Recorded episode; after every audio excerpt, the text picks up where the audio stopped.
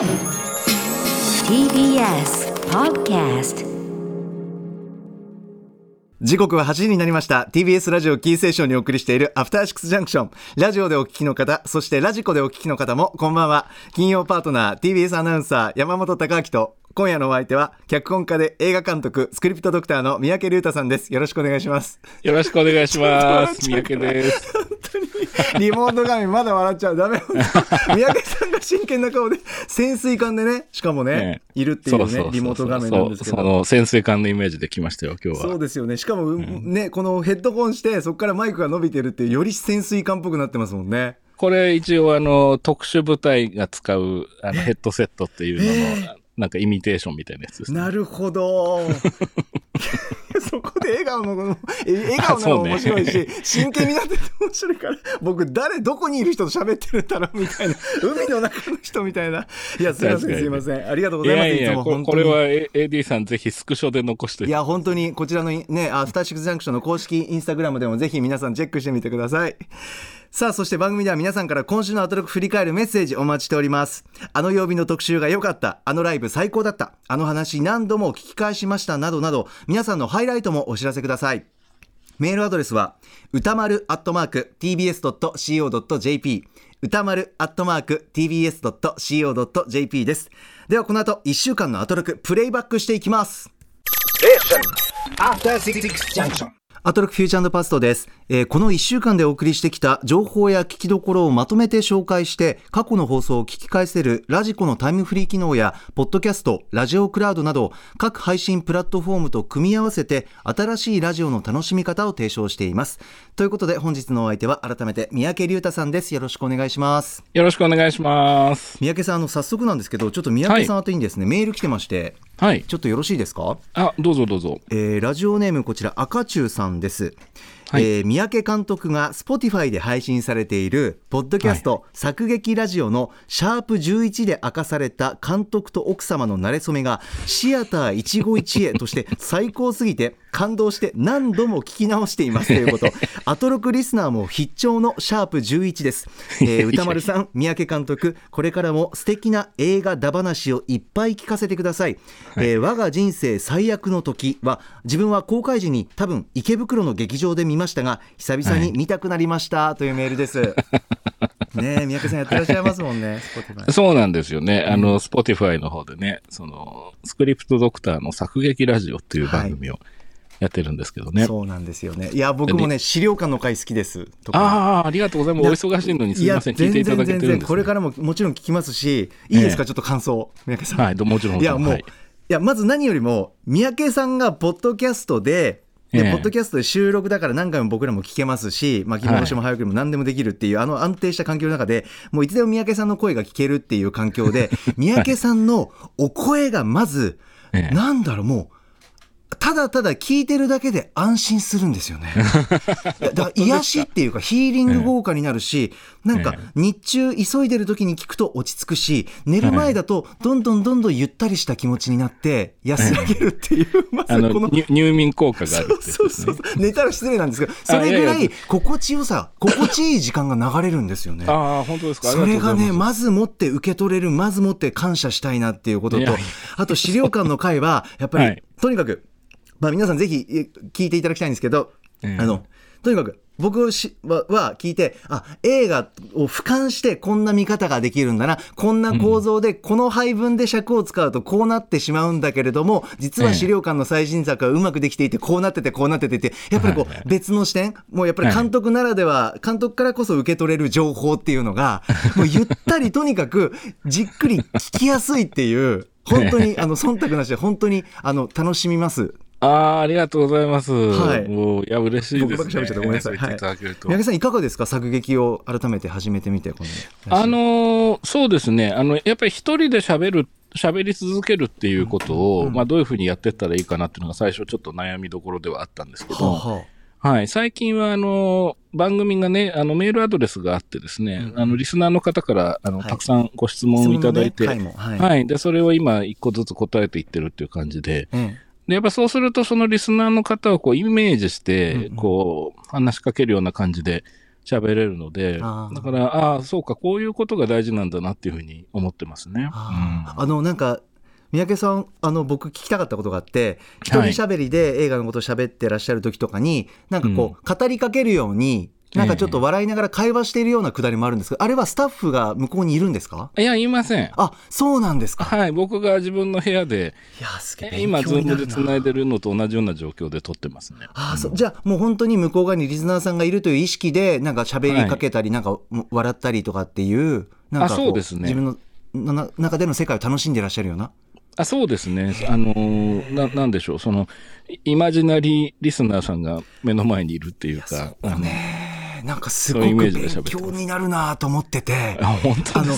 僕もこんな調子で一人よがりで喋っちゃわーっと喋っちゃう癖もあってしかもなんかもうとんでもなく早口になっちゃうんですけど悪い癖なんですけど なんかでも一人で喋る時のどんなペースで喋ったらいいとか、はい。こうしたら聞きやすいのかな聞いてる方はとか一人でも会話しながら向こうにいるっていうイメージで喋るにはどうしたらいいのかなっていうなんかこう、ヒントっていうかスパイスも三宅さんのこのスクリプトドクター作劇ラジオから受け取れるような気がしましたいやー、職業柄そんなもう本当にすありがとうございます。すいません、そんなもうププロの方から。いやとんでもないですとんでもないですだから なんか学ぶことも多かったですすごい本当ですか？ありがとうございます。もう励みになります。え今後三宅さんどういう方針でとか何かありますか？こういうふうに聞いてほしいとか何か三宅さんせっかと、そうですね。まあ、あまり、こう、あのーまあ、本当にね、寝る前のちょっとした時間とかに、あのーい聞いていただいたり、あのーね、こう電車でね、会社行かれたりと学校行かれたりするときに聞いていただくのもいいかなと思いますし。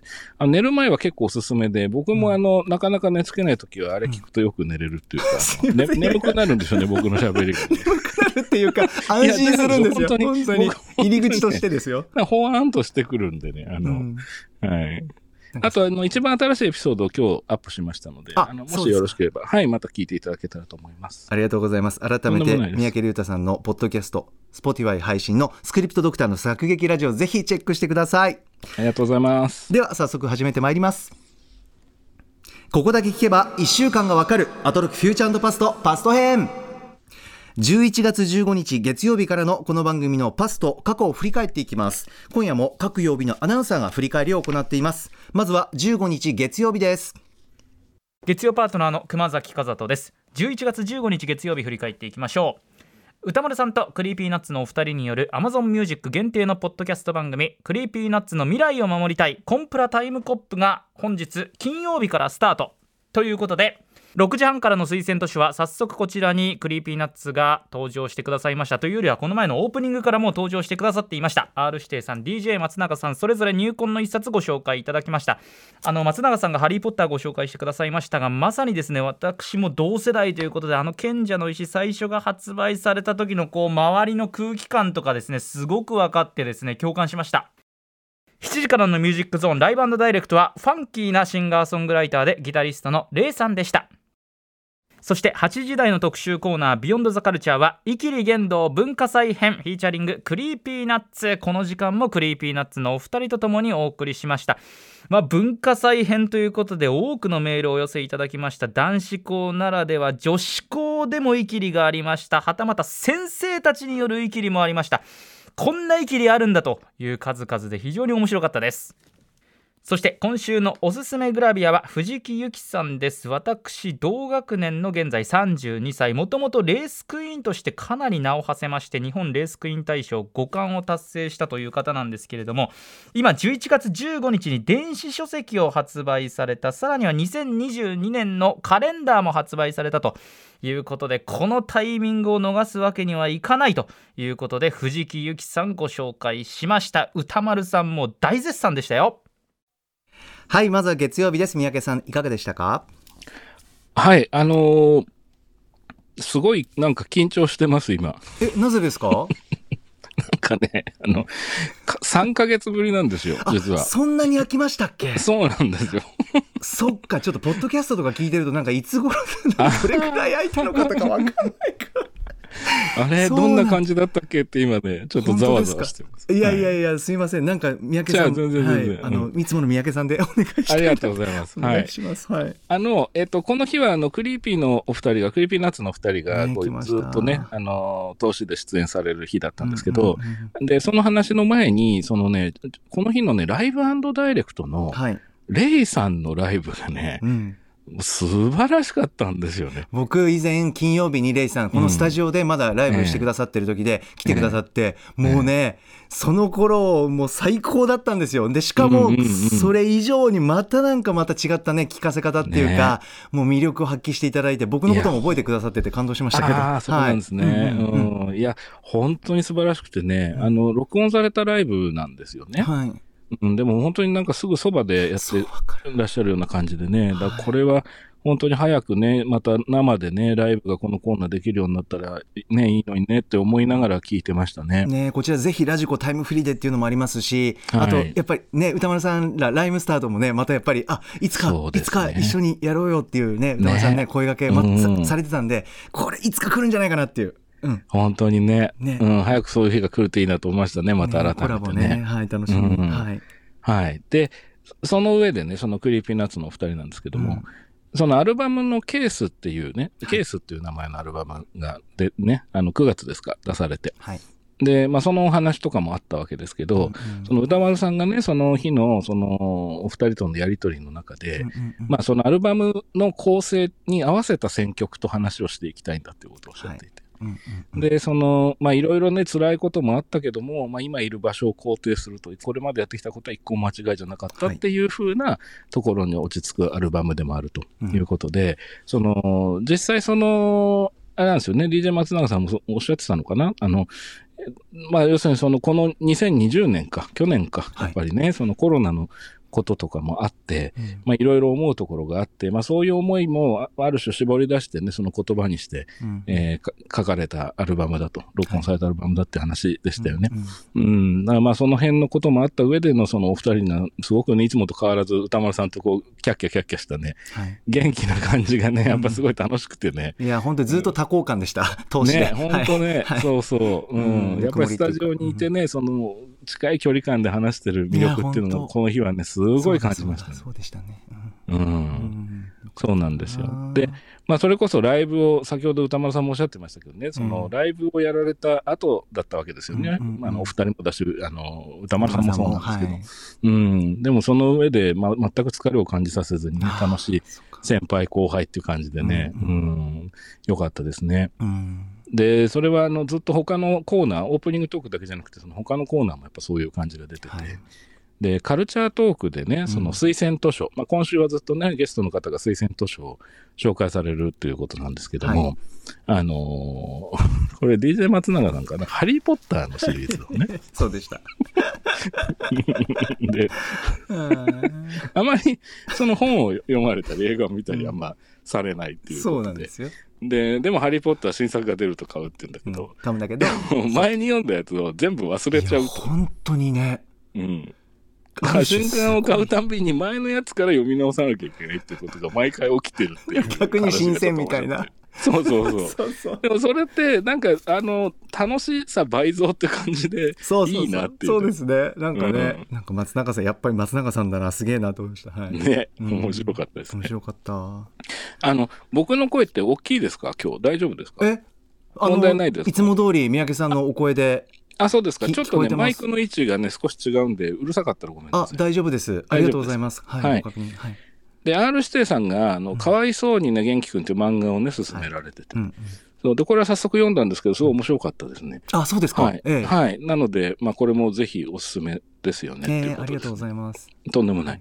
でね、やっぱりでも、いろいろあっても、この日の、うんあの、目玉は、その、ビヨンドザカルチャーですかね。はい、こちらは、えーメールいただいております。えーラジオネーム NSTRD さんです。えー、イキリ言動文化祭編、とても味わい深い特集でした。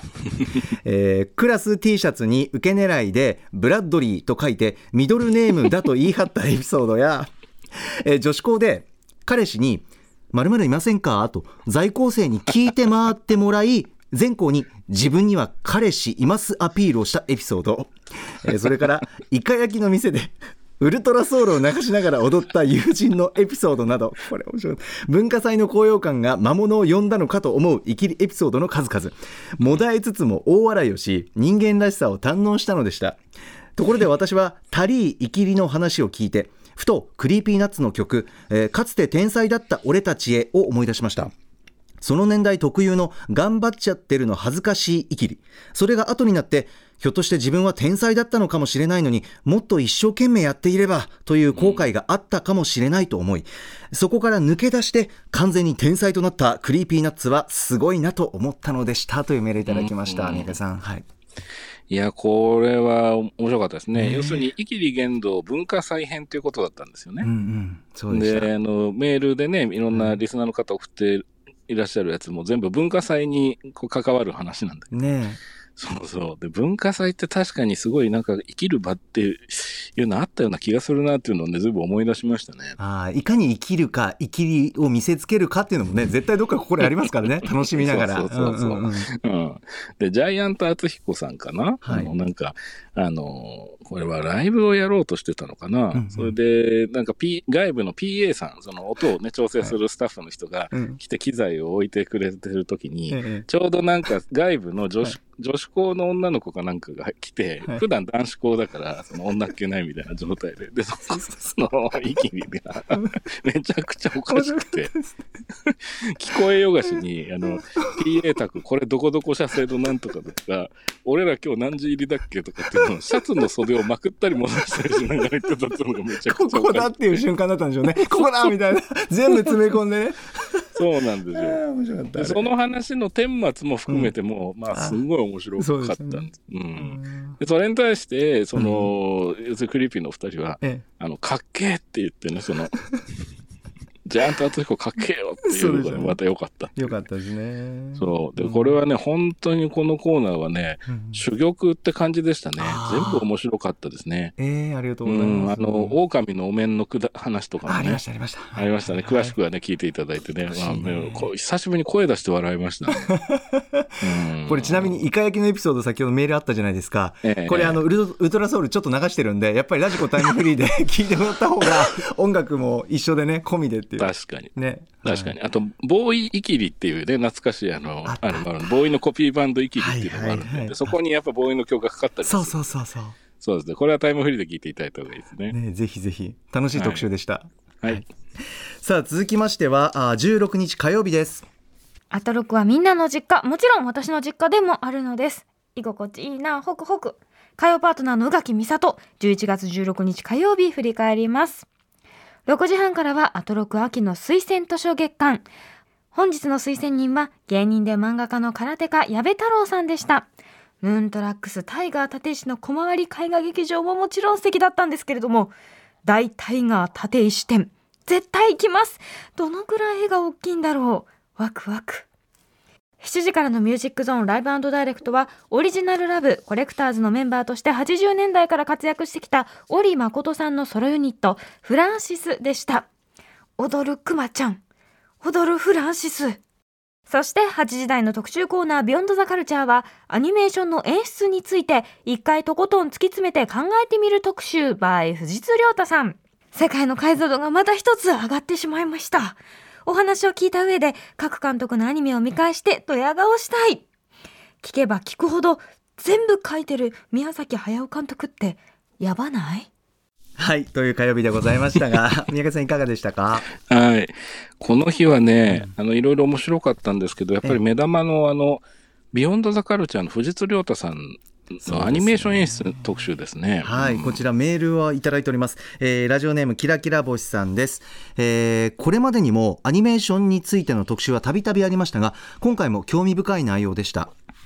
藤津さんのお話から監督絵コンテ演出作画背景を描く美術撮影へと伝達され演出されていく様子を伺い一つ一つのおアニメーションができるまでのそれぞれの役割に思いを馳せその実現のためには何をしようとしているのか正確に伝えるビジョンの共有が大事と知りました。監督の本質は OK と NG をジャッジすることというお話は組織にも必要な考え方だなと思いました、えー後半の監督が絵を描くか否かの話は特に面白く自ら絵を描く作画監督のような宮崎駿監督。絵コンテの段階でレイアウトを決め全カット自ら描きコントロールする今聡監督。口頭で伝えてアニメーターが書いていく高畑勲監督。さまざまなやり方とその意図があることを知りました。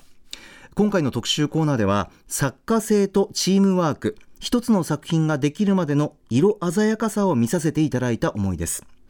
翌日上司との打ち合わせで昨日ラジオで悩ませても良いが惑わせるなと聞いてなるほどなと思いました。と思わず言ってしまうほど示唆に富んだ心に残る特集コーナーでしたということです。はい。はい、これ、本当にね、おっしゃる通りですね。あの、藤井さん、あの、ご、ね、説明もすごいわかりやすかったですし、その、やっぱりね、僕は普段ずっと実写の方で、はい。あの、演出、まあ、脚本もですけど、長くやってますけども、やっぱ常々そのアニメのそのクレジットを見たときに、演出っていう言葉が、あの、単語が、まあ、何回も出てくるわけですよね。はい。で、どういう感じなのかなっていうのはずっと謎だったんですけど、あの、今回非常にわかりやすく説明していただいて、あの、面白かったですし、え。あの、本質は、あのーまあ、OK と NG を判断する、ジャッジするっていう部分では共通してるとは思うんですけど、あの、やっぱりこう、プロセスがだいぶ違うんだなっていうのをね、まあ、当たり前といえば当たり前なんですけど、改めて感じましたね。うんうんうんうんうん。うんしかもなんかアニメ特有だなと思ったのはその、ね、すごく特集内でも印象に残って会話されてましたけどその一旦何か現場でお起こったとしても、ええ。そのドラマとか映画とは違ってアニメーションって一旦持ち帰って多少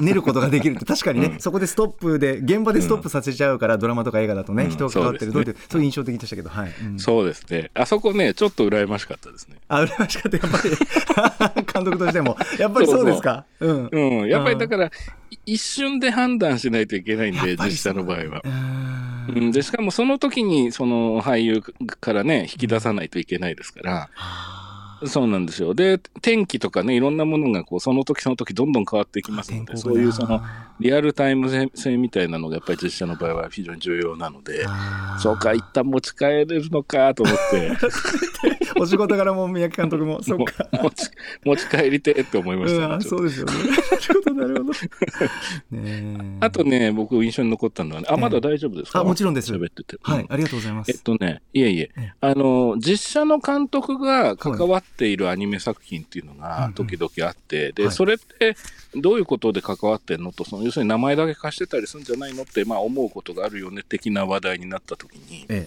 その、まあ、世代論的なことで、あの、大林信彦監督がえ、はい。その、アニメの少年ケニアに関わってらっしゃったっていうね、そのことの話になってね、ぼ僕も、あの、歌間さんと世代近いんで懐かしいなと思って聞いてたんですけど、ええ。そその時に藤津さんが、うんうんあの、小ボケをしたんですよ。はあその、あの、少年権利の話になった時に、うん抑揚を全くつけずに、あの、まあ、口移しにメルヘンくださいですけどって言ったんですよね。で、これが、あの、10分ぐらい笑ってましたね、言ってた？聞いてね。ここれ主題歌のあのサビの歌詞なんですけど、ああ、なるほど、なるほど。これはね、これがそのままスーッと流れていくのがね、もう本当におかしくてたまらない感じのくだりだったんですね。ね、たまらなかったです。ちょっと戻しながら何回か聞きましたね。あ、そうですか。ありがとうございます。ああ、なるほどね。うんー、と思いましたね。はいそういう意味でも楽しい特集でしたね、三宅さんもね。そうですね。これは、まあね、あの、詳しい方も、はね、また新しい発見もあるでしょうし、初めてこういうことに触れる方も、まあ僕もそうですけど、学ぶところが多い特集でしたね。はいうん。ぜひ皆さん聞いてみてください。はい。さあ、続きましては、17日水曜日参ります。水曜パートナーの日々真央子です。11月17日水曜日振り返ります。6時台は不定期企画漫画家さんいらっしゃい。漫画映像犬には手を出すなの作者大原澄人さんに新刊のお話、さらには大原さんが審査委員長を務めている短編映像アワードデジコン6ジャパンユース部門のお話について伺いました。大原さん自身も映像制作をしていたからこそ描ける漫画映像犬。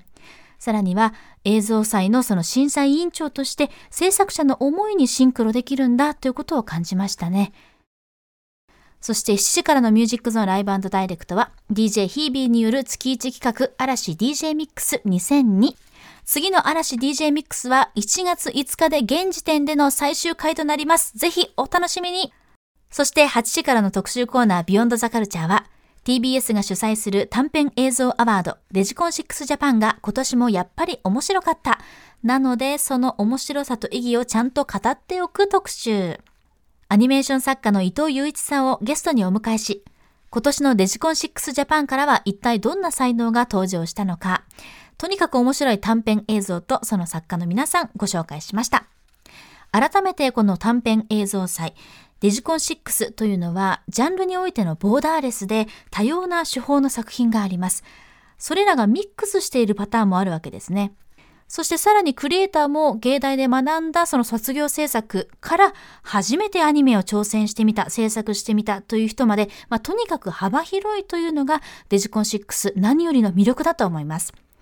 世界に羽ばたく作品を一人でも多くの人に見てもらいたいと思っています。デジコン6の公式サイトでぜひ作品の数々チェックしてください。以上、水曜日でした。はい三宅さんいかがでしたでしょうか？はい。あのね、山本さんね、ええ僕やっぱりちょっと緊張してるみたいでねあのー ちょっとね、一個言い忘れちゃったことがありました。あぜひぜひ何でしょう？い一瞬タイムスリップしてもいいですか？はいお願いします。あの月曜日はい。のクリーピーのお二人のことなんですけど、ええええ。あのーまあちょっとこれ他局なんであれですけど、うんうん。あのーまだラジコのタイムフリーで聞けると思うんですけど、おはい。二人がそのオールナイトニッポンゼロっていう番組をやっていて、そうですね。で、そちらのオープニングでね、あの、最近ちょっとその、あのーまあちょっと気がかりなというかですね、っていう要素があったと思うんですけども、まあそれに関してその、非常にですね、松永さんが真摯に、あの、言葉を尽くしてね、あの、ご説明されていて、それがすごく良くてですね、あの、素晴らしい時間になっていて、あの、ちょっとね、気になってる方はあれを聞いてみるといいんじゃないかなっていうのをね、うん。あの、言うのをすっかり忘れてました。あとんでもないです。月曜日っていうとねぼ僕もあのクリーピーナッツの松永さんがねやっぱりうん。大先輩の歌丸さんにお会いして、うんうんおお声掛けされて最初もうすごくもう涙止まらないそうね。状況でしたもんね。そうでしたね。なんかいろんな思いが溢れているような。そうなんですよね。うんうん。そね。の件のに関する話で、あの、でも非常にね、その、えー目の前に R 指定さんがやっぱりいらっしゃるからでしょうけど、すごく安心あの落ち着いた状態でね、話してらっしゃって、あすごくいいので、あの、ぜひぜひという。ああ補はい、足ありがとうす。いません。水曜日の話をね、しなきゃいけない、とんでもないです。ありがとうございます。うん。で、水曜日なんですけど、はいあのね、オープニングトークで、あの、日比さんが今度、えっ、とね、28日の日曜日に、クイーンズ駅伝2021第41回全日本実業団女子駅伝という、はい。えー、言えた。あありがとうございます。あのね長いんですよね。はい、ね。ただ三宅さんこれやっぱね、アナウンスセンター行っても本当にね、日比アナウンサーがうん。もう机に向かってね、うん。あのもうなんか書いたりパソコンでチェックしたり資料広げたりとかそんな日々がねやっぱりね僕あんまりアナウンスセンターい行ってないんですけど、僕が行ってもねもうほんと常々ずーっと黙々とっていうのはまさにあのことで、ああ頑張ってんなっていう姿後ろ姿がありましたよ。うん、なるほどね。あの、駅伝が何なのかの話をまだしてないんですけえど、えその駅伝の、あの、実況をね、日比さんが今度トライされるということですね。はい。で、まあ、そうなんですよ。その、そうなんですよね。で、これはね、すごい楽しみだし、あの、ご自分でもね、その自分のためにもプレッシャーを自分にかけてるっていうようなこともおっしゃってましたけど、はい。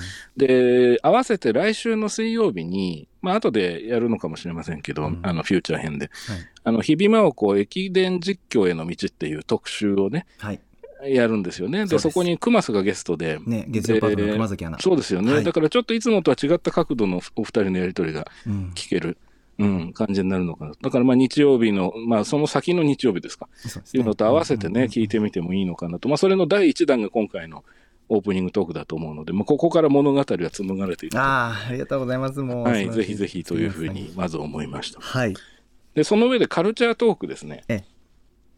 ええあの、映像系には手を出すなの、あの作者の大原澄人さんはい。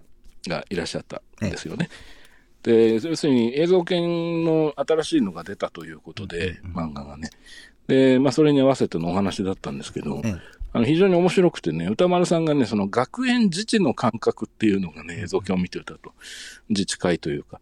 で、あの、それに対して、その実は大原さんはどういう思いでそういうような描写っていうのを、うんえー多く入れてるのかとかですね。うんうんあと、その、日比さんがね、その、大原さんに、いつか映像作品を撮ってみたいっていう希望はあるんですかっていうような質問とか。はいああとね、古川さん、番組構成作家の古川さんからの、はい。あの、たっての希望の質問っていうのが、うんうん歌丸さん経由で出てきて、まあ、これ実はすごい面白い質問というか、ねえあの、興味深い質問で、うん。まあ、その辺を大原さんがどういうふうに答えておられるのか。で、それから、そのデジコン、この後ね、あの、いあの、8時の特集で出てくるデジコンっていうね、そのコンクールありますけどもええ、まあ、それの審査をしている、その大原さんの、その審査する側として、えーこのデジコンというものをどう見てるか、で、若いクリエイターに対してどういう思いがあるかっていう話も語られていて、うん実はその映像権だけの話ではなかったんですそうでしたね。うん、で、そこがね、すごく聞き応えがあって面白いので、はい、ぜひぜひというふうに思ってます。ありがとうございます。とんでもない。で、そん、とんでもないっていうのを久しぶりに言いましたね。もうね、常におっしゃってくださるから。いやいや、とんでもない もうつながり、ずっとつながってる。それで、すいません、なんか懐か、しい気もしてきました。なんか調子がおかしいです。え、全然全然で。す。はい。うん。で、ビヨンドザカルチャーのデジコンジャパン特集です、はい。8時台いかがでした？三宅さん、改めて。あのね、うんあのーまあ、実を言うとね、はいその僕、東京芸大の大学院で教えてるので、はい。あの実はその芸大の出身の子がね、その毎年入ってたりすると、はい。実は大抵僕の授業を受けてる子が多いんですよ。そうなんですよ。だから、すごく。く気になってるコンクールで毎年。そう。なんですよ。はいそれ。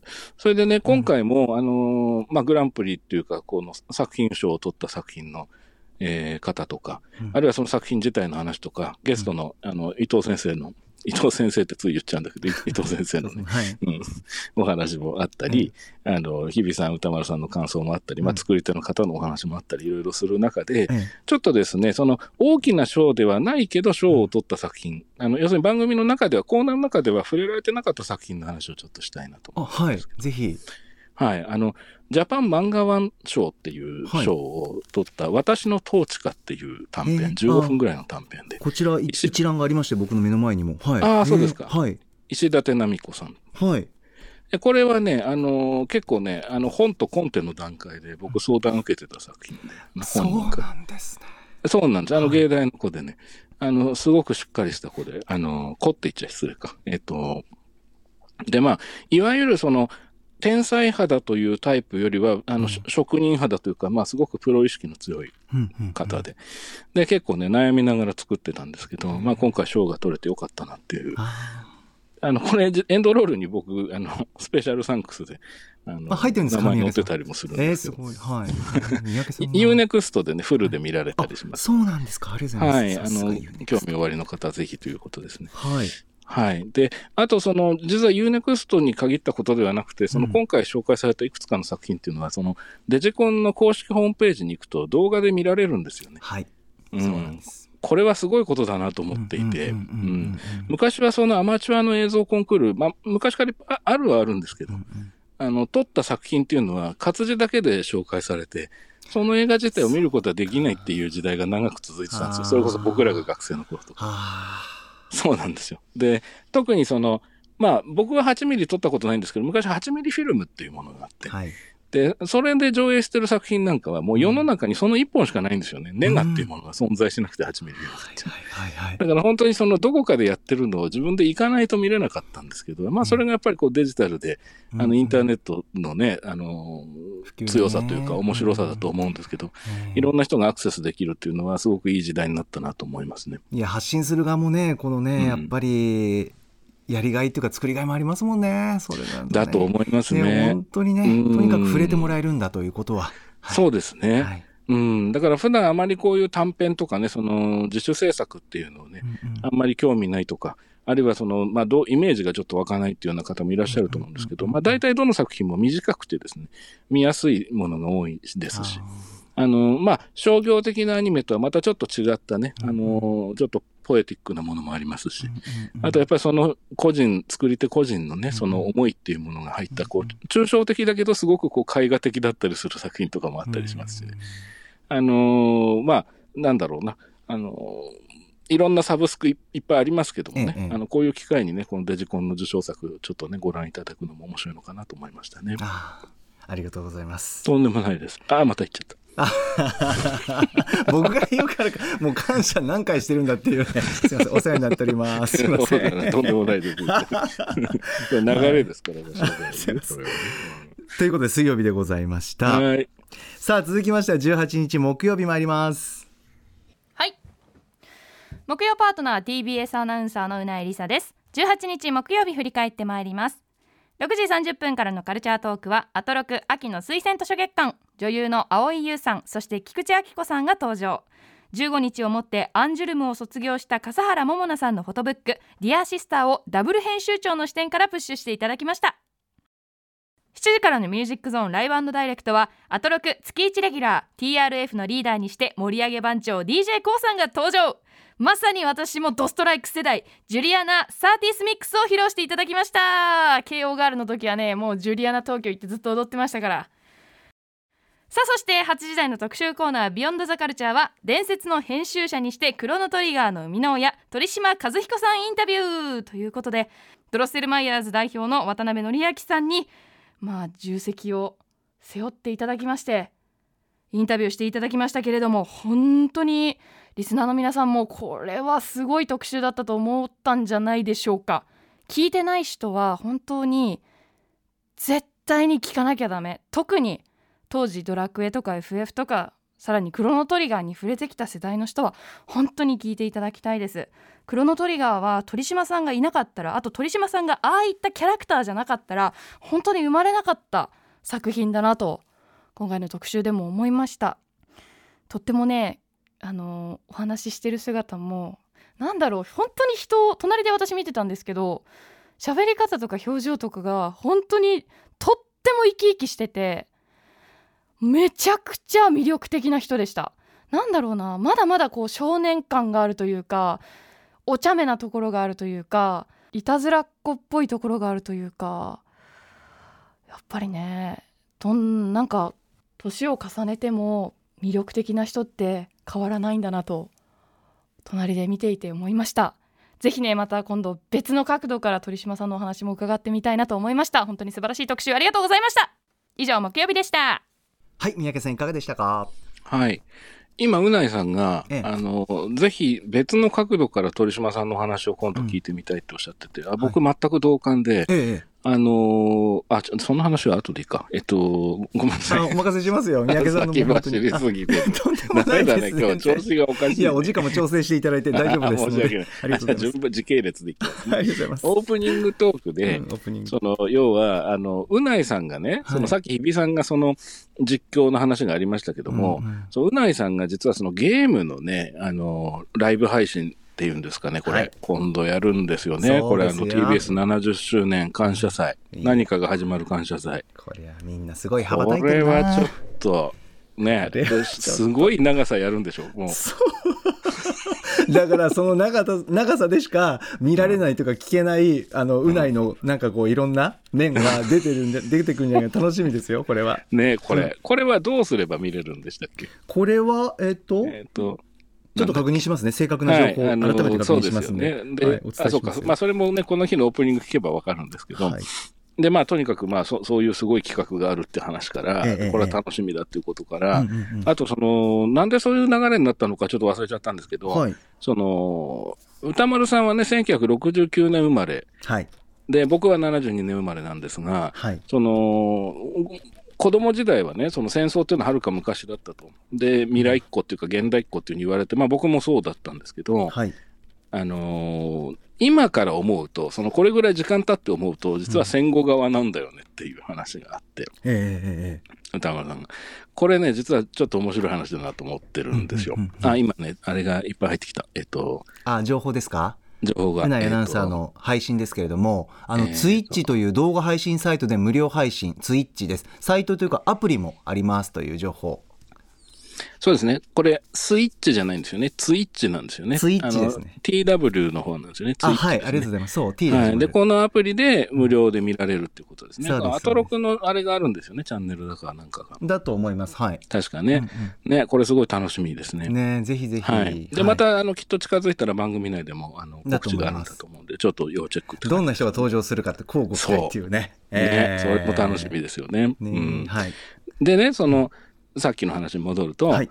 要するにその、うないさんが、その、今から思えば、歌歌山さんがね、自分は戦後側になっちゃうぐらい時間が経っているっていう話したときに、うないさんが、子供の時代に戦後の感覚っていうのはありましたかっていうようはないことをおっしゃったんですね。これね、実はね、結構僕も時々気にしてることで、あ面白い話になってきたなと思って聞いてたんですけど、あその時に、まあ、真面目な話にもなるんだけど、ええ。歌丸さんが、その、そのギリ冷えとか泡だったよって言ったんですけど、その、そんなわけねえだろうと思って、そのそうでしたね。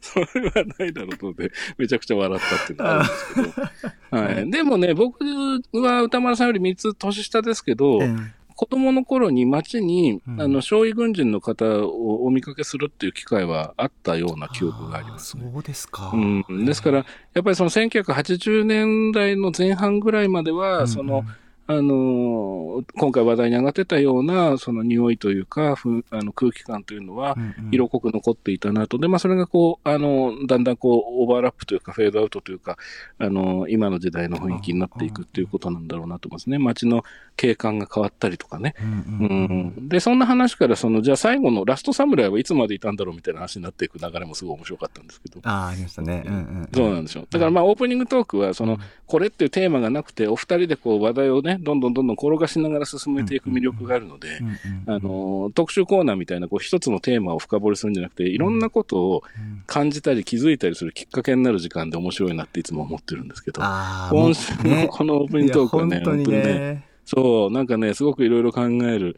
きっかけになったなって個人的には思いましたね。木曜日っていろんな角度に行ったりするけれど、で、うん意外となんか気楽に喋っているようで、なんか確信ついてるぞとか、あ、そなんか考えさせられるぞっていう、そうなんかね。あらって思いますよね。思うんですよ。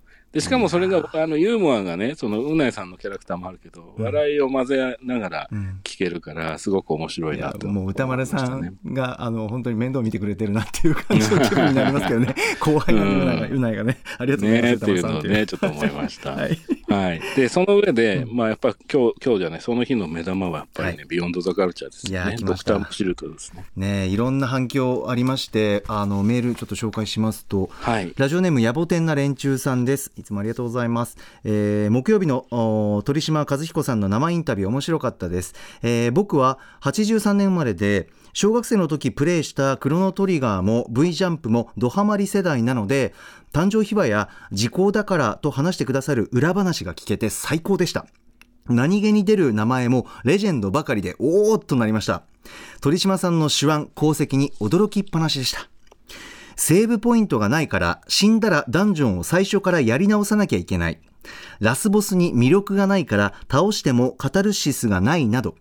FF3 のファイナルファンタジー3の文句を開発者の坂口さんに直接言った話は面白かったです。僕も小学生の時泣きながら苦労してプレイしていたのでなんかスッとしましたし笑いえそこから坂口さんとの関係性が深まってクロノトリガーにつながっていくのもなんか面白いなと思いました。渡辺さんもいろんな質問ぶつけていて話を引き出していてさすがだなと思いました。他にもいろんな反響あったんですが三宅さんいかがでしたか？はい。あの、ドクター・マシリトという印象が僕はやっぱすごく強くてですね。あえ。あの、ドクタースランプあられちゃんに出てくるね、えはい印象的ですよ。はい、はい。え実在の人なんだっていうのを知って当時びっくりしたん。ですけど、あ実在のそうはい。そうですよね。まあもう有、もう有、もう有名、もう有名なね、もう本当にこう、うん。名編集者ですよね、鳥島さんというえばね。ね。うん、で、今回そのドロッセルマイヤーズの渡辺さん入婚のインタビューっていう感じなんですよね。ええええ。うんうん、で、これ、あの、クロノトリガーっていうゲームね、その、僕ね、あの、名前はもちろん知ってますけども、有名なはい。作品なので、まあ実はやったことがなくてね。ええええええうん、そうなんですよ。だから、あの、ちょっとその辺でね、その前半のクロノトリガーのお話がね、なかなか、ちょっとイイメージがね、湧きにくくて、僕の基礎知識が足りなすぎてね。うん、だだったんですけど、これ多分ね、と当時関わってたとか、こうゲームで遊んだ方、そういうドラッグ FF もそうですけども、うんうんからすると、もう本当にこれぞ聞きたかったっていうお話が、まあ、どんどん出てくるっていう時間になってるんじゃないかなっていう。はいもうね。もうそのあの熱量みたいなものはものすごい感じましたね。ああそうですか。もうプレミア界だなっていうのはね、本当に。そうですね。うんだからこう歴史の非常に重要なその裏側じゃないんだけども、あ、もうそれだけでものすごい価値のあるお話っていうのがね、多分どんどん出てくる、来てるんだろうなっていうのは感じながら、うんうんうん。えーわからないなりに固有名詞をメモしたりしながら聞いてたんですが、ああそうですか。そうなんです。で、ただね、その、いわゆるその情報としてはわからない部分も正直あったんですけども、うんうんうん。あの、お話の本質っていうのは、実はその、クリエイターをプロデュースしていくっていうのはどういうことなのか、そのクリエイターを育てていくっていうのはどういうことなのか、はい。で、それから難しい企画っていうのを座礁させずに、うん。その、しっかりと完遂していくっていうのためには、どういう思考が必要なのかっていうお話が、まあ実はベースというか、うんあの、真の部分かなと思ったんですよね。うん、で、それで言うと、やっぱりその鳥島さんのその交渉というものに関する駆け引きのお話っていうのが非常に面白くて、はいええ。あの、緊張感もかなりありましたし、その辺のお話に関しては。で、この、この辺の駆け引きに関しては、僕も実はね、全然その業種が漫画とかゲームではなくて、僕は映画とかテレビドラマですけども、はい。やっぱりその本質的に近い経験っていうのは年がら年中体験してたりしますし、あで、その上でその鳥島さんがおっしゃってたどうすれば良くなるかっていうのの、あはい。個別のアイディアを作家に提示するんじゃなくて、その良くなるための考え方っていうのを身につけてもらうっていう形で、あの、どういうふうにサポートできるかと。だから編集者に必要なのはディレクションとマネジメントとプロデュースだっていうようなことをおっしゃっていてね、この辺は、あの、い実を言うと、あの、漫画がモチーフだったり、ゲームの話だったりするけど、えまあ、非常に広くね、はいあの、捉えられる、そう、本質論なんじゃないかなと思って聞いてましたね。そうですねそんな要素を受け取れる特集でもあるから、うんね、ですごい方ですしすごいもう名作生み出してますそんな方から受け取れる要素ですよね。そうなんですよね。うん、だからその上で、そのうないさんがさっきおっしゃってた、その別の角度からのあのお話もいつか聞いてみたいと、まあ、ぜひまたいらしていただきたいっていう話はすごくよくわかるというか、ねあの多分その本質論に踏み込んでいくと、きっと、じゃあ過去にこういうことがあったっていうそのお話ね、それはそれで素晴らしいんだけども、はいはい。今の状況とあか、未来のことに関して、その鳥島さんは、これだけこう歴史をたどってこられた中で、あるいは歴史を作ってこられた中で、あの、どういうふうに見えてるのか、あの、どういうふうに、あの、見出そうとしているのかっていうようなことを、あの、お伺いしたいなっていうのはすごく思いました。ねで、その上でね、僕、鳥島さんの一言ですごく印象に残ってるのはね、あの、子供の100円玉で支えられてるビジネスなんだっていうことでしたね。うん。そうですよね。だからマーケティングとかね、そういうのも大事だけども、うんユーザーっていう眼差し、そのユーザーに対してその目線を寄り添うように、えー捉えていった上で、シビアなお話っていうね、はいはい。うん、ところがね、スリリングな回になってたなと思いましたね。ね皆さん必聴でございます。ぜひ聞いてみてください。さあ本日振り返りで紹介した各コーナーラジコのタイムフリー機能やスマホアプリラジオクラウド Spotify アンカーなど各配信プラットフォームのポッドキャストでもお楽しみいただけます。以上ここまでパスト編でした。この後は来週1週間のアトロクの予定まとめてお知らせします。では来週のアフターシックスジャンクションの予定一気にお知らせします。まずは22日月曜日。6時半からの推薦図書バンドトリプルファイヤーのフロントマン吉田靖直さん。7時は3ピースファンクバンドモミーファンクが番組初登場。8時はノーナリーブス西寺郷太プレゼンツ 80s ポップ戦国武将図鑑マドンナ編パート2続いて23日火曜日6時半からの推薦図書漫画が好きすぎる芸人吉川キッチョムさんアトロク初出演。7時は月 TGJ 豆腐ビーツさんが登場。8時は世界的にも珍しい日本独自に進化してきた貴重な文化映画パンフレットの歴史特集を国立映画アーカイブの主任研究員岡田秀則さんとお送りします。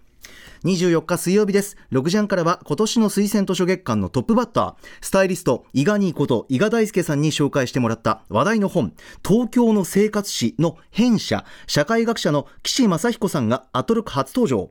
かつてないスケールで編まれたインタビュー集東京の生活史完成までのエピソードなど編者ご本人に伺います。7時はロットバルト・バロンが登場。8時は日々真央子駅伝実況への道。駅伝実況のパイセン熊崎和人さんから駅伝実況のコツを教わろう特集。25日木曜日です。6時半からの推薦図書は TBS ラジオセッションパーソナリティにしてスプラトゥーンのレベルが腕前 X な男荻上チキさん登場。7時はスクープオンサンバディのタケさんとゴスペラーズの村上哲也さんによるジャパニーズセクシーソウルデュオ武田と哲也が番組初登場。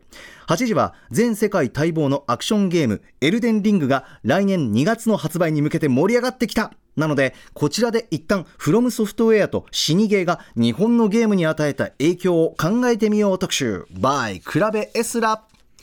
そして26日金曜日6時半からの週刊映画時評ムービーウォッチメン。来週宇多丸さんは映画アイスロードを評論。そして7時はアイドルグループ大阪春夏秋冬のメンバーマイナさんのソロプロジェクトマイナマインドが初登場。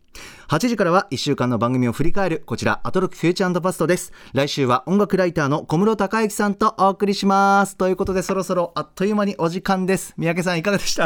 あーありがとうございました。そしてなんかすいません、今日は段取りが悪くてね。ですよ。申し訳ない。いやー三宅さんのお声聞けてほっとしましたよ、ああ、よかったです。またぜひ。来週も楽しみですね。マドンナも楽しみだし、死にゲーも楽しみだしね。そう。あ最後までありがとうございます。武田と哲也っていうのも気になる。After Six Junction.